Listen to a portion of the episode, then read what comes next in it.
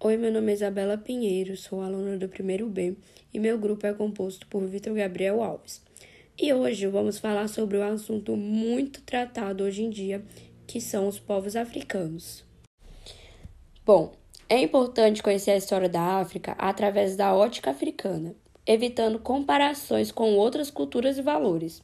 Por muito tempo, a história da África sofreu influência de interpretações europeias, sobretudo no período colonial.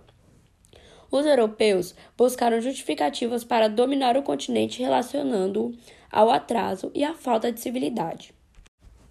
As marcas do domínio europeu no continente africano foram reproduzidas durante séculos. Elas foram problematizadas pela escritora Chimamanda, que realizou em 2019 uma conferência nos Estados Unidos, intitulada O Perigo da História Única. Em síntese, Chimamanda afirma que o perigo da história única está no fato de alguém ignorar toda a complexidade de uma pessoa e seu contexto, reduzindo-a a um só aspecto. Como ela saiu da Nigéria e foi para os Estados Unidos estudar, pôde perceber de perto como o estereotipo do continente africano foi sintetizada a fome e as guerras, fatos que refletiram na imagem que faziam dela. Sua colega de quarto colocava em dúvida desde a sua capacidade de falar inglês até de saber manusear um fogão elétrico. Essa colega ficou surpresa ao saber que Chimamanda não conhecia animais selvagens ou não sabia músicas tribais. A África é cercada ao norte pelo mar Mediterrâneo, característica física que separa da Europa. Já o noroeste é banhado pelo mar, mar Vermelho. Nessa área, localiza-se o Istmo de Suez, que faz a junção do continente com a Península Arábica e também com a Ásia. Além das características, o continente faz limite com o Oceano Índico ao oriente, enquanto ao oeste é banhado pelo Oceano Atlântico. Na região do extremo sul, localiza o Cabo de Angulhas, um divisor entre o Oceano Atlântico e Índico. A África é formada por diferentes povos e, consequentemente, diferentes culturas que passam por todo o continente ao longo de sua história.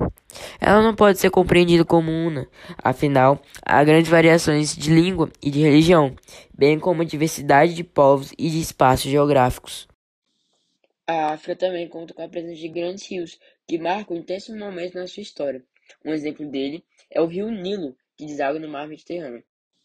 Ao norte desse rio se formou a civilização egípcia, que manteve erguida por mais de dois mil anos, revelando a antiguidade histórica da região. Por volta do século VII, a presença dos povos árabes deixou profunda marca cultural, como a religião islâmica.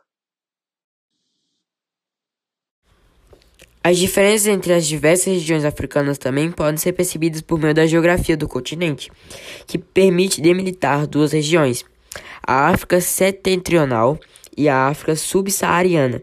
Entre esses espaços, forma-se uma faixa limítrofe, conhecida pelo nome de Sahel, ou borda do deserto, que cruza a África da costa do Atlântico até o Mar Vermelho. A África Setentrional, ou África do Norte, ou até mesmo África Branca, abriga países que apresentam traços semelhantes aos dos povos do Oriente Médio devido à ocupação árabe a partir do século VII. Apresenta clima desértico devido à presença do deserto do Saara, que ocupa um terço do território continental, além de predominar a religião islâmica na região. Dada sua extensão, podemos dividir a África setentrional em três regiões: Saara ao norte, Vale do Nilo no Egito e o Maghreb na parte ocidental a baixa densidade demográfica apesar do seu tamanho. Sua economia é baseada principalmente na exploração do petróleo, na mineração, no turismo e na agropecuária, porém há má distribuição de renda. Já a África subsaariana, região mais extensa do continente, concentra a maior parte da população negra. Está presente nesse território grande parte dos problemas sociais da África, oriundos da instabilidade política, da precariedade econômica, dos baixos investimentos tecnológicos para a superação das barreiras impostas pela geografia de algumas áreas e do histórico de exploração do continente pelos povos ocidentais. Existem alguns questionamentos acerca do termo África subsaariana. Determinados pesquisadores acreditam que abranger diferentes países em um só termo, usado de forma indiscriminada, esvazia o significado e generaliza demais, como usar o termo Ocidente para explicar fenômenos específicos de uma pluralidade de realidades. É importante saber que, em meados do século XX, houve o que ficou conhecido como Renascimento Africano, um movimento que visava a recusa de uma imagem de uma África única e atrasada. Surgia a ideia da África para os africanos. No período da descolonização, eles rejeitaram ser objeto de estudo e passaram a pensar sua história em uma mudança de dentro para fora, a partir da qual os africanos passaram a ser agentes históricos. A África foi formada por povos de diferentes culturas que ocuparam distintas áreas do continente ao longo de sua história. Ainda hoje, é possível perceber traços de costume e tradições desses grupos que deram origem ao continente e ocupam diferentes partes do seu território. No norte da África, é possível encontrar povos de origem berbere, que falam as línguas berberes. Eles foram convertidos ao islamismo a partir do século VIII Povos dessa origem, como os tuaregues, dedicaram a grande parte da sua história ao comércio pelo deserto. A posição central africana foi formada pelos povos bantus. Eles dominavam a prática da agricultura e se uniram na região central em torno de uma cultura e língua comum. Entre o período de mil anos depois de Cristo, os bantus se expandiram para regiões localizadas no litoral atlântico e no sul, chegando a ocupar as áreas que correspondem aos atuais estados da Angola e África do Sul. Tais povos, atualmente, falam diferentes idiomas que são originados da língua bantas. No período colonial, os bantus formaram um numeroso grupo que veio para o Brasil como mão de obra escrava, exercendo grande influência na formação da cultura brasileira. Entre os povos de origem banta no continente africano estão os Zulus, os Shonas e os que formaram o Reino do Congo. Além da presença banta, a região sul do continente africano foi formada por povos que partilhavam características físicas e linguísticas diferentes da maioria dos bantos, como os khoikhoi, denominados pelos europeus como Otentotes. Outros povos africanos que vieram para o Brasil em grande número no período colonial na condição de mão de obra forçada foram os sundaneses. Altamente, os povos de origem sundanesa são encontrados na região intertropical africana, compreendendo regiões como as da Sudão, Nigéria e Serra Leoa. Entre os sundaneses encontramos povos que formaram os antigos reinos de Gana, Mali e Songhai. Condomblé Festas religiosas dos negros jejenagos na Bahia, mantida pelos seus descendentes e mestiços, é um culto africano introduzido no Brasil pelos escravizados. Algumas de suas divindades são Xango, Oxum, Uxumari e Yamajá, representados estes por si um verdadeiro culto. As cerimônias religiosas do candomblé são realizadas de um modo geral em terreiros que são locais especialmente destinados para esse fim. E recém e recebem os seguintes nomes: Macumba no Rio de Janeiro, Xangô em Alagoas e Pernambuco. As cerimônias são dirigidas pela mãe de santo ou pai de santo. Cada orixá tem uma aparência especial e determinadas preferências. O toque de atabaque, uma espécie, espécie de tambor, e a dança individualiza um determinado orixá. Os orixás são divindades santos do candomblé. Cada pessoa é protegida por um, um dos orixás. Pode ser produzido por ele com.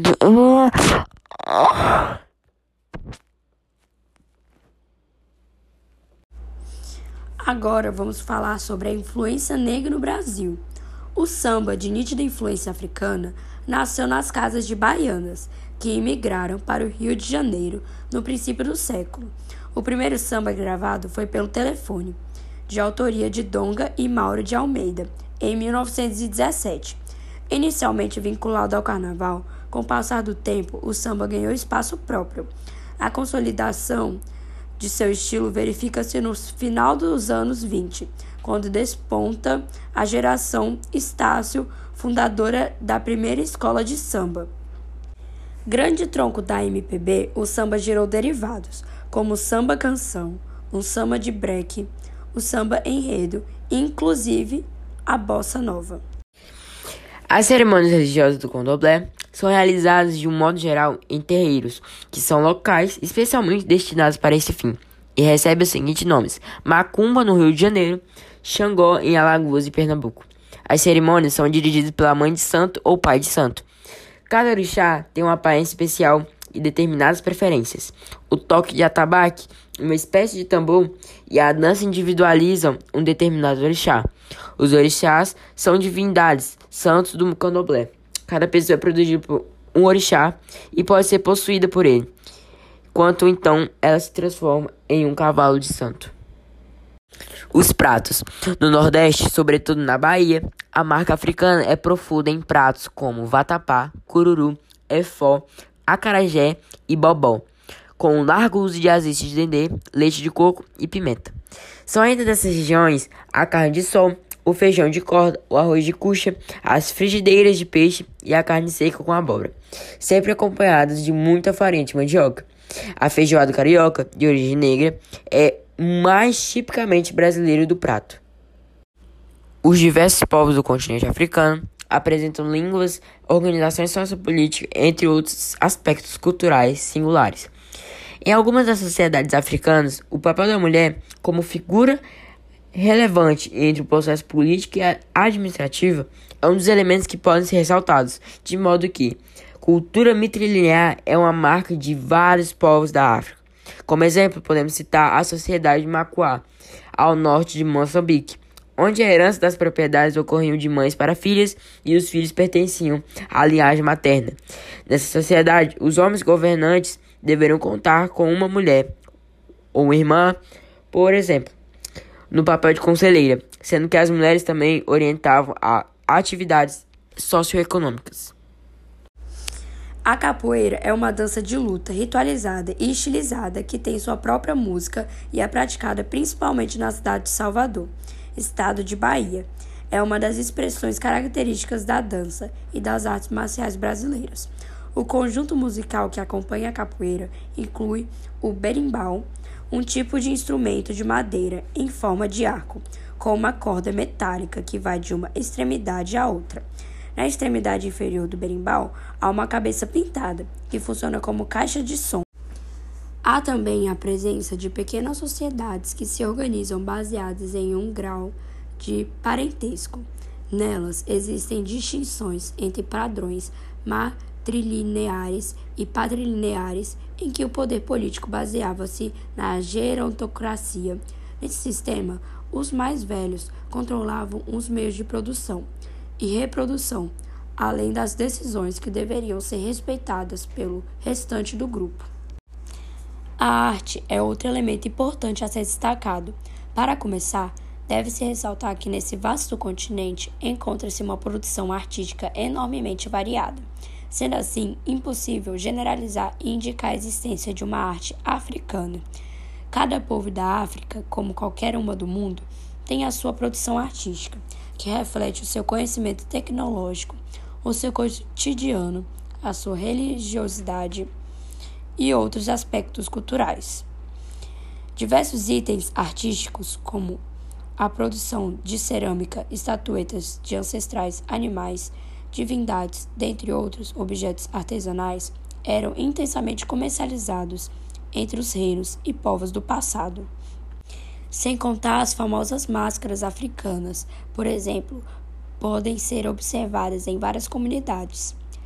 De um modo geral, a confecção e uso de máscaras podem ser relacionadas a guerras, rituais religiosos, celebrações, entretenimentos, colheitas, funerais, dentre outros traços cotidianos.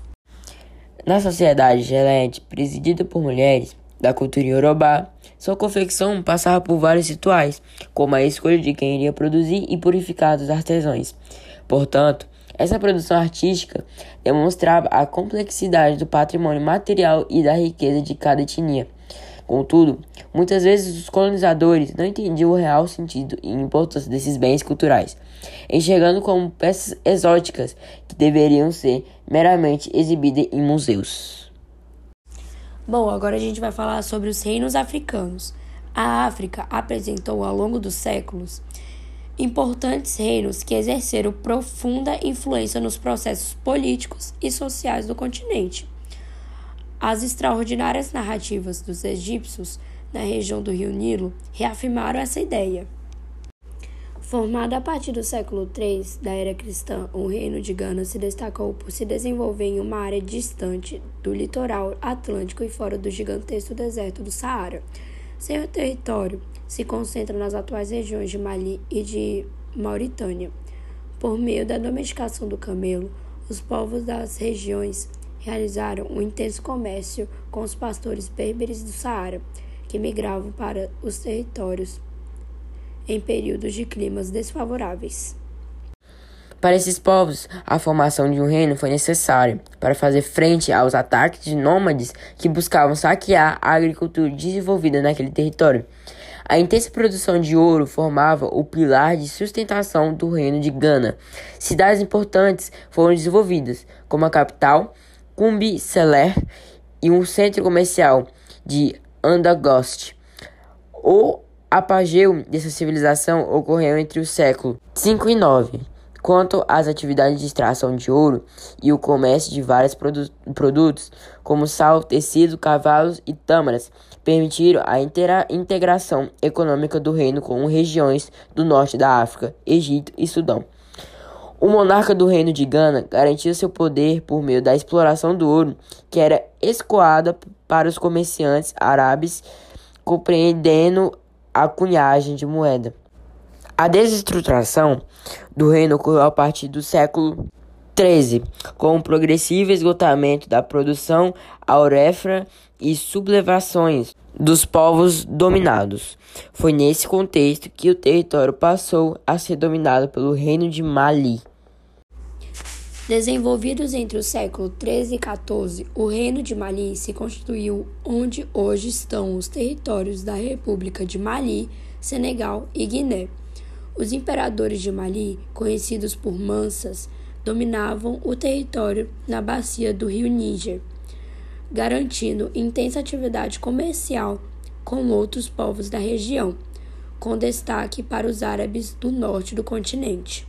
A fundação do Reino de Mali foi realizada por Sundiata Keita, responsável por transformar a cidade de Niani em centro de seu império. O apogeu do Reino de Mali ocorreu durante o reinado de Mansa Musa, marcado pela expansão das fronteiras do império, ocupando as regiões da costa do Atlântico até o rio Níger. Muitas são as lendas em torno da grandeza desse rei. Uma delas o aponta como o homem mais rico que já existiu no mundo, que ampliou o comércio com os árabes e manteve intenso contato com os povos muçulmanos, chegando a promover uma suntuosa peregrinação a cidade de Meca, em 1325. Após a morte do Mansa Muso, o reino de Mali entrou em lento declínio por conta da dificuldade de seus sucessores em manterem o controle de tão extenso território. Assim, o reino de Songhai, povo da região noroeste da Nigéria, passou a assumir o controle das províncias de Mali. Fundada por Soni Alibert o Grande, no contexto do declínio do Reino de Mali, em torno do século XV, o Império Songhai se estendia na costa do Atlântico, aos territórios entre a bacia do rio Níger e o lago Chad. Sua capital política e militar ficava na cidade de Gao. Sonia Ali foi responsável pela conquista das cidades de Tombouctou e de Gené, o que estimulou o monarca a traçar mapas de seu extenso império. A expansão empreendida pelos sucessores de Ali Ber garantia a extensão da área do domínio de Songhai por mais de 2 mil quilômetros, de Tigraz ao país do Mossum, de Agadez a Tekhur. A estrutura política do império girava em torno do imperador, responsável pelo controle de uma numerosa corte. Por tradição, todos que se aproximavam do líder supremo deveriam cobrir a cabeça de pó. Um cuspe do imperador não poderia cair no chão, sendo recolhido na manga de seda de qualquer um dos seus 700 acompanhantes. A economia se orientava pelo trabalho escravo, Calcula-se que uma terra com 200 escravos fosse capaz de produzir aproximadamente 250 toneladas de arroz por ano. O ouro e o sal eram comumente utilizados como referência monetária, mas a principal moeda era o caroço, concha de molusco utilizado como moeda da África à Índia até meados do século XIX. Os núcleos urbanos eram numerosos, serviam de importante centro de religio religioso e de estudo, sendo a educação intensa nas áreas de domínio islâmico. Calcula-se que a Universidade de Sankov abriga 25 mil estudantes já no século XII.